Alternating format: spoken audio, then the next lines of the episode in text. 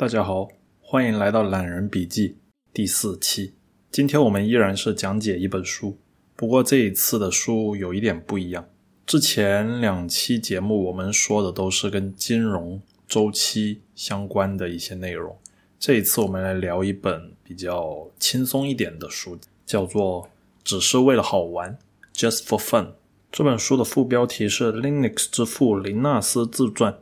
Linux 也就是一个操作系统。之前我们用的操作系统用的最多的应该是微软的 Windows，其次就是苹果的 Mac。Linux 可能普通人听的不是特别多。呃，对我自己来说的话，其实我在上大学的时候就已经听说过，甚至我自己还在我的 Windows 系统上面装了一个 Linux 的双系统。但是当时其实。我对这个系统的理解并不是特别的深刻，就包括现在，其实我也并不清楚这个系统和 Windows 和 Mac 到底有什么区别。我只知道它是一个开源的系统，身边的人用的并不多。在理工科的学生里面，可能会有少部分人因为感兴趣而安装这个系统，可能计算机系的人用的会比较多一点。但是在别的人。起码在这些年，我身边的人看来，我还没有发现一个人是使用这个系统的。当然，这并不妨碍 Linux 系统在行业内获得很高的评价。包括现在我读完了这本书，我也并不清楚 Linux 有什么过人之处，因为这并不是这一本书所要叙述的重点。这本书是描述 Linux 的创始人林纳斯的一本自传，所以。对于 Linux 系统的一个介绍，并不是这本书的重点，而且这个系统对于没有用过的人来说，上手应该是有一定的难度的。这本书也并不是一个教程类的书籍，书的名字还算挺有意思的，只是为了好玩，just for fun。现在市面上很多的书籍的标题都是励志的、鸡汤的、教你成功的、教你如何赚钱的。包括上两期的节目，虽然那两本书在金融行业非常的有名，但是我觉得如果每一期都说金融业的书的话，可能会对别的不感兴趣的观众造成一定的困扰。所以这一期我们就来讲一讲这本，只是为了好玩，轻松愉快一点。对于电脑操作系统，可能很多人的印象都是停留在 Windows，其实我也是，我第一次使用电脑的时候用的也是 Windows 系统。是在我初中的时候，那个时候 Windows 系统给我的第一印象就是正版软件非常的贵，好像那个时候在零几年就要卖到六七百块钱一张光盘。那个时候以我们中国人的消费来说的话，个人用户基本上很少很少会去买正版，企业迫于版权无奈而买正版的可能会有，但是很多也是只买一张正版，然后安装在。非常多的电脑上，主要还是以被版权检查使用的，并不是说每一个电脑都会安装一个正版，当然大企业除外。所以回到 Linux 这个系统，我知道它是开源的，也就是说它的所有源代码都是公诸于众。这在书中也花了大笔墨去介绍为什么要开源，开源有什么好处。当然我们这里现在先不说，但是大概有个印象就是开源的话就导致。林纳斯这个作者，他辛辛苦苦写出来的操作系统，他自己其实是不能够从版权中获利的。这是一种怎样的精神？这让我想到了最近罗永浩做直播的一句名言，就是不赚钱，纯粹就交个朋友。难道真的是这样吗？整本书读下来，我发现好像还真就这么个事。这点我们留到后面详细说书的时候再来细聊吧。其实。说人物传记这样的书，并不是特别的好说。如果是说教程类、技术类的书的话，它的条理会比较的清晰，一二三四会帮你总结好，你在说的时候也会比较的轻松。但是对于人物传记这样来说，它其实是伴随着一个人的成长，而这个人的性格特性都会不断的发生变化。你很难在一开始就把它全部的说清楚，而且他在生活中发生的事情，你也不可能单独的拎出来一次把它说完。这些事情总是互相交织在一起，互相的发展，所以很难讲出条理，一般会有一点松散。就像这本书，林纳斯他的个人成长与电脑的整个发展的历程，与 Linux 这个系统的诞生到发展到最后的开源，从默默无闻到受到全世界重视，其实这几个方面都是互相纠缠在一起的。好，那我们现在就先开始看一下这本书吧。这本书一开始前面几页都是一些感谢词、一些留言，这一点在外国人的书里面经常能看到。因为在国外，他们觉得一个人能够著书立传，那是永流传的一件事情。比起在公共场所在文物上面刻“到此一游”这种字眼，他们更喜欢。出一本书，在书的封面上写上这本书献给我的妻子，献给我的子女，献给我的父母，类似于这样的话，这也充分的体现了国外对知识产权这个方面的重视。这本书的作者有两个人，一个当然是林纳斯他自己，另一个是一个记者叫 David。但是其实我觉得整本书应该是林纳斯自己本人以口述的一个形式。做的一个采访，而这个 David 就是采访他的记者。整本书的文字稿，我觉得应该是这个记者整理出来，然后让林纳斯过目完，觉得没有问题，然后再进行一个发表的。最后发表出来是两个作者，因为我觉得以林纳斯本人他的性格，他在书中的性格，他说他自己非常的懒，然后一切都无所谓，只要好玩。那我觉得吹水应该是比较好玩的，但是把吹过的水整理成文字。在排版印刷出来，我觉得他应该不会有太大的兴趣，所以我觉得这应该是 David 的功劳。一开始这本书就说到了林纳斯自己的一个意思，就是说，如果这本书在写作的过程中比较有趣的话，那我们就把它写出来吧。这其实也是体现了他一个个人的性格。然后他说，写完这本书之后，你要带我，你是指那个采访他的记者 David，说你要带着我们全家人去玩高空跳伞。说过去三年他都因为在忙 Linux 系统的问题而顾不上去玩，这其实也与我自己的一个预想是比较吻合的。成功的人都是一心扑在一件事情上面，甚至没有时间去玩。这本书的序言，我觉得写的挺有水平，叫做《生活的意义之一》。这是 David 和林纳斯两个人之间的对话。David 就问：第一，生活的意义是什么？第二。口袋里攒下来的那点钱应该花在哪？一开始，David 就提出了这两个问题。对于第一个问题，林纳斯就说：“生活的意义是什么？”他说：“基本上这个答案本身并不会解释生活的意义，但是他会直接告诉你说生活中会发生什么。有三件事情对生活是有意义的：第一个是生存，第二个是社会秩序，第三点是娱乐。”他说：“生活中所有的事情都要遵循着这个顺序依次的发生。”从某种意义上来说，生活的意义就是你要跨过前面两个点，到达第三个阶段，那么这辈子你就算成功了。我们再来重复一下林纳斯所说的生活的意义的三个阶段：第一个是生存，第二个是社会秩序，第三点是娱乐。比如说战争问题，最开始的时候是因为资源不足，生存受到了影响，所以产生了战争。进行资源的掠夺，然后战争就是成为了维持秩序的一种手段和方法。各个国家、各个民族之间通过战争来进行一系列的协商，规定好边界和秩序。再到现在，其实已经很少发生大规模的战争。战争作为一个话题，更多的是在电影屏幕、电视剧、电脑游戏上面出现，给一些战争迷。作为娱乐和消遣，包括现在所有的技术革命，都是遵循这三个阶段的。从最开始的为了让我们生存的更好，到最后的成为社会秩序的一部分，再到最终的娱乐部分。比如说我们的手机，从最开始它的出现只是为了打电话发短信，这是为了让我们更方便的沟通，这属于解决了一个生存问题。而当大家都很方便的使用电话来进行沟通、进行发短信、打电话的时候，其实整个社会的秩序维护是得到了向前进一步的推动。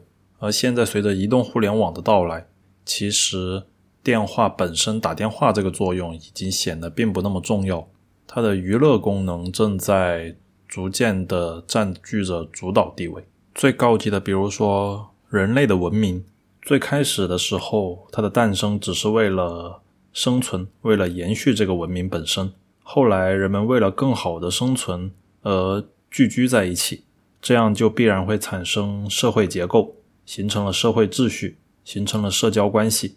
而到最后的话，聚集在一起，人们的文明就会形成一种纯粹的娱乐的方式。大家会想一些更加高级的精神文明享受，这就是这篇前言里面所说到的生活的意义的三个阶段：生存、社交、娱乐。下面我们来看一下这本书的目录。这本书的目录挺简单的，第一部分是说一个怪胎的诞生，基本上是对作者自己的一个描述；第二部分是一个操作系统的诞生，是对 Linux 这个操作系统的一个描述；第三部分叫做。舞会之王，这可能是翻译的问题，我不知道为什么要翻译成舞会之王，可能是在第三部分，就是说 Linux 系统逐渐登上舞台的中央的意思吧。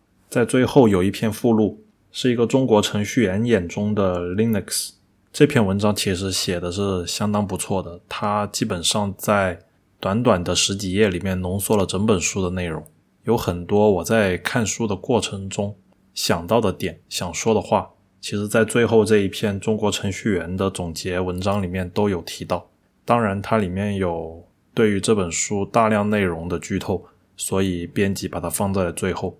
如果你看完这本书，你以后想要重新温习里面的内容的话，你可以直接看最后这一篇附录。好的，我们现在进入这本书的第一部分：一个怪胎的诞生。刚刚我们说过，这本书分成三个部分，第一部分是对作者自己本身的一个介绍。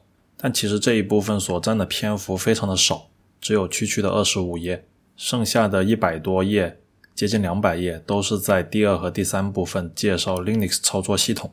但其实我整本书读下来的时候，我会发现，第二、第三部分虽然说是介绍 Linux 操作系统，但是其实也是大篇的在描述作者自己。毕竟这本书是他的自传，作者一上来就说自己是一个 geek。当然，他们那个年代没有 geek 这种词语，那个时候更多用的是 nerd，也就是书呆子，并不是用极客这种所谓带一点性感或者时髦的词语。作者最典型的一个外貌就是他的大鼻子。他说他从小就觉得自己的大鼻子特别的丑，所以他有时候为了掩盖这个大鼻子，他甚至故意的去戴一副眼镜来进行遮挡。他是一个芬兰人，名字拼法是 L I N U S。Linux 其实也就是跟它那个操作系统 Linux 是差不多的发音，只不过是中文的书籍为了更好的分辨作者和他的操作系统，所以对操作系统还是用 Linux 这种英文的描写，对于作者就翻译成中文叫做林纳斯。我们后面也延续这种说法吧。说回芬兰，芬兰属于北欧三国，其实天气非常的冷，很早就入冬，大家也干不了啥，在一起就是喝喝酒。在家宅着，所以他们那边的人都比较的宅，所谓的社交恐惧症吧。作者本人也是具有社交恐惧症，包括他成名之后，到处都邀请他去做巡回演讲，进行问题回答。在书中，他的描写基本上都是以失败而告终，每次都说他自己发挥的其实并不好。芬兰人由于内敛的性格，害怕面对面交流，所以其实他们的电信业挺发达的。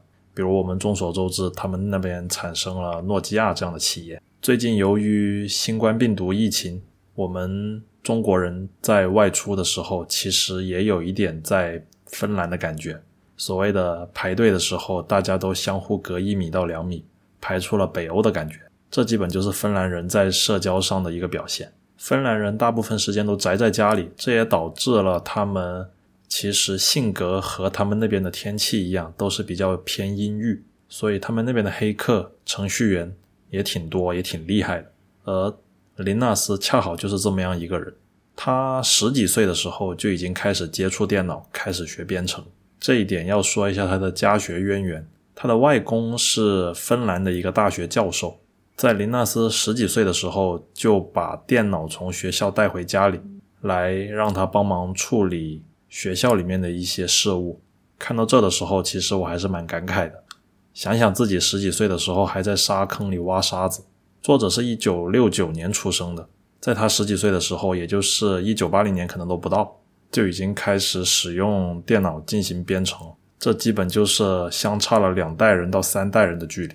而由于他的外公是大学教授，所以也挺看重他的兴趣培养的。所以林纳斯从小的时候就觉得自己是喜欢数学、喜欢物理、计算机，讨厌死记硬背的课程。相当于他很小的时候就已经明确了自己的兴趣爱好，甚至可以夸张的说，明确了一部分以后的职业道路。但同时，他又不是那种死读书的书呆子。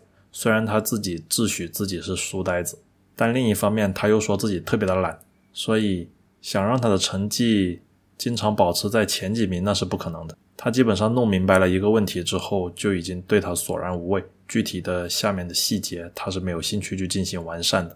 这也是高手的一个普遍现象。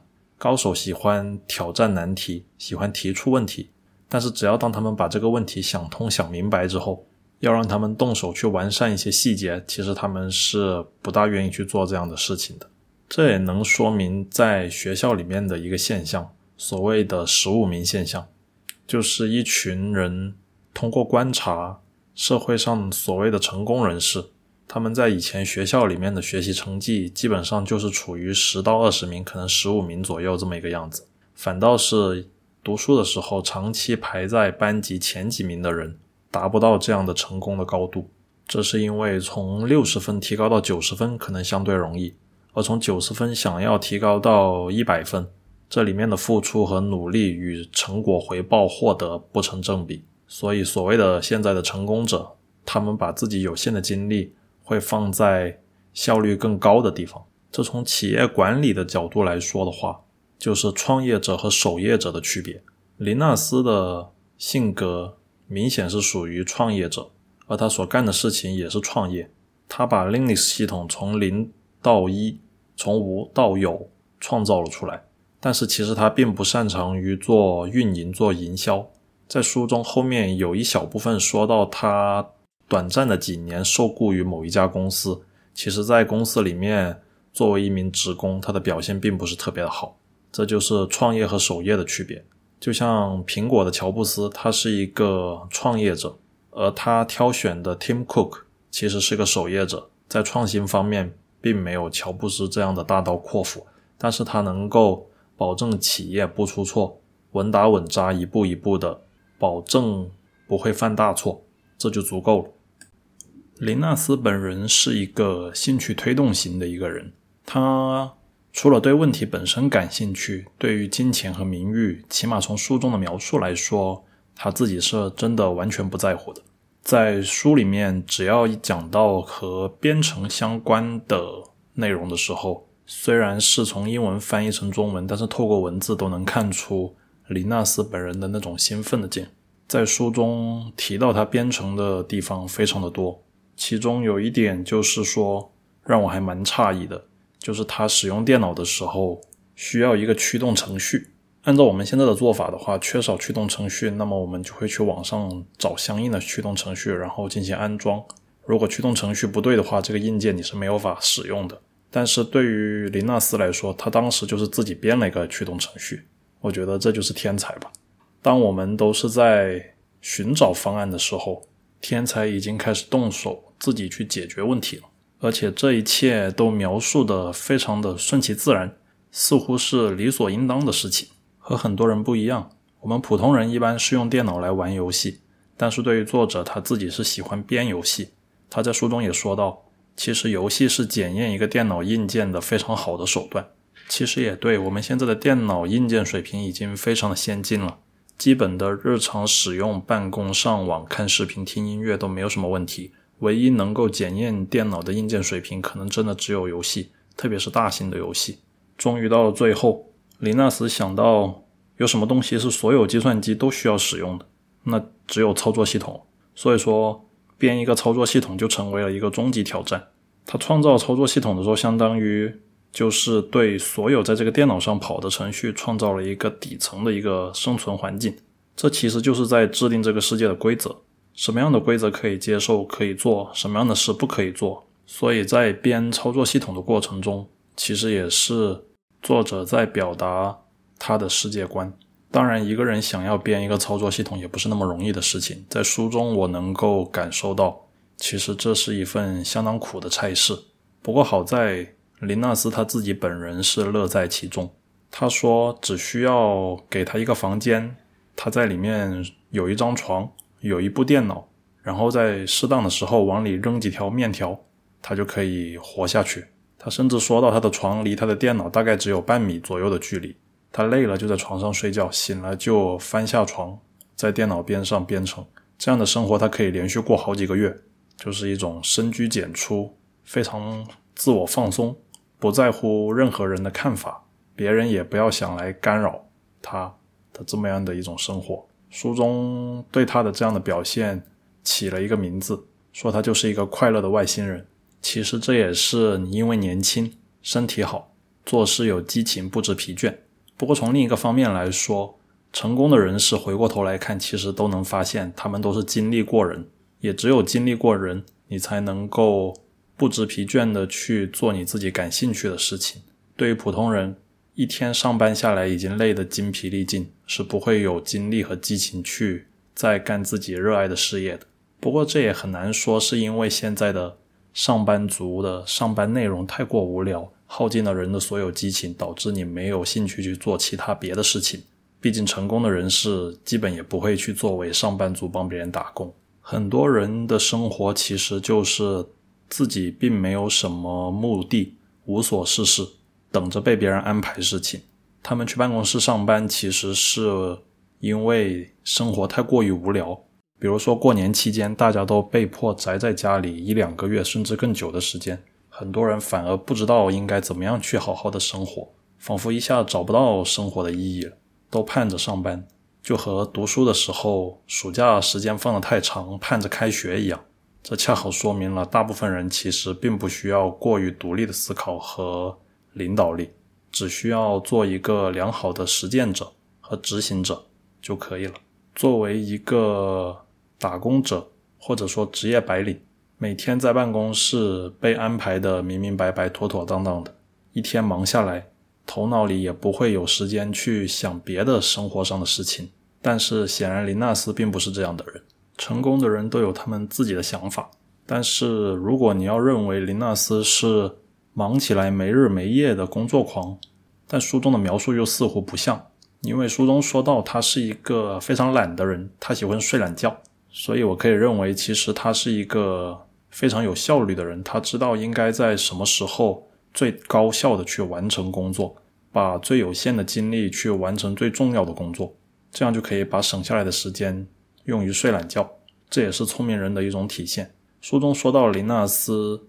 有两个特点，一个是懒，能不干的事情他一定不会去干；第二点是他喜欢所谓的放权，也就是说，他认为不大重要的事情，或者说他认为自己没必要去做的事情，他会充分的授权给下属，让下属去帮他完成。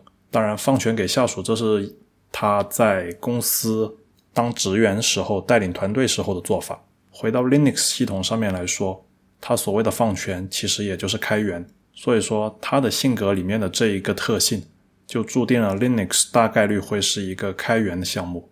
因为你要让他一个人去维护这么庞大的一个系统，就算一开始他可以把系统给编出来，在后面的维护也是会耗散他所有的精力，而这他肯定是不愿意去做的。所以，只要开源了，开源全世界几百万人会一起来帮他进行维护。当然，这也和芬兰的社会有关系。芬兰处于北欧三国，他们的生活水平都普遍比较高。虽然说他们是资本主义国家，但是其实他们已经非常的接近于社会主义和共产主义了。书中说到，在芬兰，只要有谁显露出一丝贪婪，人们就会猜疑他，或者说是鄙视他。所以这一点在他开源操作系统的这个举动上，应该也是有所影响的。如果他把操作系统收费，并且如果还收的挺高的话，我觉得他在芬兰可能并不会太受欢迎。这一点也是因为他自己本身不缺钱，对金钱的态度所导致的。毕竟在北欧三国，社会福利保障非常全面，大家觉得金钱已经没有什么作用，多一点少一点都无所谓。当然，也只有在这样的环境下，人才会被激发出无限的创造力，才能够真正的为自己的兴趣爱好去工作。所谓的 just for fun。成功失败都无所谓，只要自己开心就好。还有一点就是，随着林纳斯编写的 Linux 系统使用的人越来越多，使用的机构越来越大，负责的任务越来越复杂，越来越正式，这也就要求 Linux 系统必须绝对的可靠，不可以出大差错。而对于林纳斯一个人来说，对系统做出这样的保证和维护，也是不切实际、不可能的事情。这也促进了林纳斯思考。把这个系统完全的开源，哪个企业哪个人想使用这个系统都可以，系统完全免费，代码完全公开可查。但是出了什么问题的话，就不要再回来找原作者了。Linux 系统完全开源所导致的后果就是林纳斯确实赚不到钱，这以至于过了好几年之后，他因为当年贷款购买电脑所贷款的三千美元，还是在网上通过。各个论坛里面的爱好者一起募捐才帮他还清。书中还说到林纳斯不善于社交的一点，就是他当年在大学里面担任助教，别的学生都是发邮件问他学术上的问题，而其中有一个女学生发邮件约他约会，然后他答应了，最后他们俩就结婚了，就这么简单。婚后他们俩也决定去美国进行工作和生活。主要还是去过几次美国考察，发现美国的硅谷更加具有活力和创新力，并不像北欧，人们都已经实现了社会主义，大家都平均的要命，无所事事。当然，他在硅谷找工作的时候也是经过了层层面试，说出来虽然有点不可思议，但是当时确实就是经过了面试，最后还差一点由于签证问题无法留下。这其实是蛮不可思议的，但是从另一个方面来说，这也体现了作者无所谓的性格。既然事情总是会发生的，那么就让它顺其自然的发生好了。当然了，网上知道他要去美国硅谷帮私人公司干活，大家都觉得这小子该不是准备跑路了吧？或者该不是准备把 Linux 系统作为商业用途卖给别人收费了吧？但其实并没有，他在硅谷上班的时候。公司也是给他保证，可以在一定的程度上默许他在上班的时间继续他的 Linux 开发。不过话虽这么说，但其实，在那一段时间，林纳斯并没有对 Linux 系统进行多大的开发和改进。毕竟前面也说过，他个人是非常的懒。他去上班之后，确实占用了他大量开发的时间。在书中，他自己的辩解是说，一个人如果没有睡足觉，那么他是无法思考的。但是他睡觉的时间已经占了一部分，上班时间又占一部分，客观上确实并没有特别多的时间去再进行 Linux 的开发。回顾历史的话，在那一段时间，确实 Linux 的更新也是进度偏慢。这也回到了刚刚前面说到的那一点：一个真正优秀的人，其实更适合自己去创业，自己去单打独斗。把他困在办公室里上班，只会埋没了这个人的才能。从现在客观的资料上面能够找到的，就是那段时间，其实林纳斯在企业里面上班，他干的并不是特别的出色，而他在那段时间里面也并没有特别多的去开发 Linux 系统，相当于两边都没有做好。当然，在硅谷那段时间，他和比尔盖茨和乔布斯都有相关的接触。那时候，Windows 和 Mac 已经基本上垄断了百分之一百的电脑操作系统。两边都想对他进行接触，特别是乔布斯一直想拉拢林纳斯。毕竟 Linux 和乔布斯的 Mac，他们的上一代操作系统都是从 Unix 过来的，他们的底层代码应该是有大部分相通之处。但是林纳斯对乔布斯完全封闭系统的做法并不是很感兴趣，所以最后两个人也是不欢而散。这其实很难说谁对谁错。如果林纳斯能够看到苹果后面的发展，或许当年的他应该好好重新考虑和苹果合作的事情。毕竟就和很多人都不知道自己上班是为什么一样，大部分的消费者也并不知道自己需要的是什么东西。这一点，乔布斯早就指出了，人们需要的只是一台更快的电脑，更好用的系统。至于怎么去实现，至于开源或者不开源都无所谓，只要它外观漂亮，用的流畅就足够了。人们并不知道自己想要什么，直到你创造出来之后，告诉他你需要的就是这样的东西，他们就会对此进行买单。当然，在那个年代，比尔盖茨的名声其实并不是特别的好，因为他的 Windows 的垄断性，大家都把微软公司当做一个庞大邪恶的组织。然后，比尔盖茨就是一个贪得无厌，但是又富得流油的人。但是，乔布斯这个人也是非常富有煽动力、非常 aggressive 的一个人，和林纳斯本人随性懒惰的性格也是格格不入。他们两个谈不到一块去，也非常的正常。由于 Linux 系统没有和 Windows 和 Mac 进行联手，当然也没有进行正面的竞争。所以导致现在其实个人电脑系统主要还是在 Windows 和 Mac 上面，用 Linux 作为个人电脑操作系统的非常的少，主要可能还是用在互联网的服务器上面，比如阿里巴巴的云计算、淘宝网的后台服务器等等，可能用的都是 Linux 系统。其实这本书对 Linux 操作系统的具体技术细节介绍的并不多，其实也很容易理解，就算写了也不会有人喜欢看。这种纯技术的描述非常的乏味，只需要用编年体的方式介绍 Linux 系统在哪一年出了哪个版本，实现了什么样的功能，做一个表列出来就足够了。但就算是这样，其实对于门外汉来说，看起来也不会有什么样的感觉。书中简单的三四句话，其实在那个年代可能就是林纳斯大半年的一个努力。不过按照书中林纳斯的意思，我们都不需要想太多，先干起来。因为在干的过程中，困难肯定会逐个冒出来，困难肯定会超出你的想象。你一开始就想太多，这件事情就会干不成。这本书对于开源写的也挺多的，甚至把开源上升到了一定的哲学高度。其中有提到当时记者的一系列的报道，还有关于知识产权、关于控制欲、关于开放的态度等等。甚至我在里面还读到了东方的无为而治的一个。哲学态度，你只有完全的把这个系统归于社会，归于全人类，无为而治，才能无所不为，千变万化。事实上，后来各行各业使用 Linux 系统进行再度开发，也确实印证了这一点。作者对此抱的态度是无所谓，只是为人类社会留下点贡献，小意思。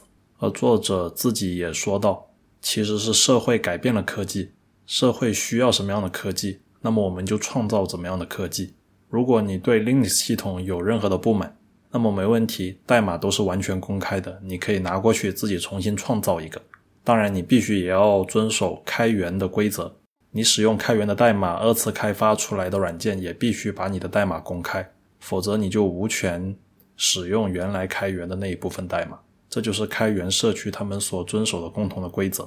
只有这样，软件才能不断的得到改进。人们的智慧才能互相的叠加，而并不是各自为政。书中还举例到 MP3、DVD、VCD 等行业，他们为了保护他们的知识产权，煞费苦心，创造了一系列的防盗版技术。但是其实后面证明都是白努力。道高一尺，魔高一丈。与其把心思都放在如何的保护自己的这一点产权，不如更好的去创造更多的内容。并且把它分享出去。而书中也说到，开源运动为什么会如此神奇呢？为什么会有这么多聪明绝顶的人愿意在完全没有报酬的情况下去工作？书中的解答是这样的：用一个动机来概括，就是在生存或多或少都得到保障的社会里，金钱并不是人们最大的动机。人们被热情驱使的时候，才能把工作做到最好。主要是他们能够享受工作的乐趣。对于软件工程师来说，更加是如此，这一点在戏剧作家、雕塑家、企业家等等一些创造性的职业里面表现的会比较明显。所以，软件的开源不单只是给人们提供了一个在生活中释放热情的机会，还能够使他们在创造的过程中获得乐趣。所以，这是一种比金钱能够给人更大满足的一种行为。当然，这一切的前提是建立在生活衣食无忧的基础上。所谓的经济基础决定上层建筑，这一点在我们国家现在可能还比较难达到，毕竟大家都是穷苦过来的人。但是这些年，随着移动支付的发展，其实我们也能够看到互联网知识付费相关的一些活动越来越多。大家其实是愿意为一些好的内容去进行付费的。这一点比起五年前、十年前的互联网来说，简直是好太多。社会经济的发展，使得人们也能够更好的去尊重内容创造者，能够更愿意去为他们进行付费。而只有这样，才会有更多的人愿意进行付费内容的创作，这样我们才能够进入良性的循环。当然，这一切都有一个度。其实现在互联网上面有许多知识付费内容，内容都粗制滥造，收费还挺贵，都是本着割韭菜的态度，捞一票就跑，换一个地方，换一个名字，重新出一个所谓的课程。其实内容还是新瓶装老酒。对于这样的内容，我们必须坚决予以摒弃。最后说回这本书的主题，其实，在经历过生存和社会秩序之后。人的生活的意义，最终无非就是为了获得一些乐趣。人生漫长，不开心的事情难道要做一辈子吗？没有意义的事情不要去做。正如现在在公司或者工作市场上面，面对变态的无理要求的上司，难道我们要卑躬屈膝，要忍一辈子吗？我觉得这样的工作宁可不做，宁可饿死，也不要去干这样的工作。为什么中国人？一直辛勤的工作，但却并不富有，就是因为大家一直在进行低水平层面的竞争。我们一直说中国不缺少劳动力，这个工作你可以不做，但是市场上别的人大把人愿意来做。我觉得这样其实是我们自己一手把这个市场给做坏了。我觉得做人要有宁死不屈的骨气，不能够把老板把市场给惯坏了。有些工作宁可饿死也不要去做，毕竟他牺牲掉的是你的开心的心情。不要委屈自己和合不来的人在一起。而从另一个方面来说，有的人会说，林纳斯一辈子只干了一件事情，就是编写 Linux 操作系统，为此他舍弃的太多了，这样是否值得呢？又或者说，我们看股神巴菲特，他一辈子也只干了一件事情，就是炒股票，他赚了一堆钱，但是他自己这一辈子是花不完了，他为此舍去的是与家人与妻子陪伴的时间。牺牲了生活中其他的乐趣，这样是否值得呢？按我来说，我们当中许多人一辈子可能连一件事情都干不好。你觉得自己兴趣广泛，那只是可能你为自己三心二意找的借口。人的一辈子能够干好一件事情就足够。当然，人的性格是喜欢专注或者喜欢爱好广泛，这和每个人的不同性格有关。总之，但行好事，莫问前程。开心就好，just for fun。好了，今天这本书就讲到这，欢迎你收听《懒人笔记》，我们下一期再见。如果有任何的建议和意见，欢迎邮箱、微博私信给我，拜拜。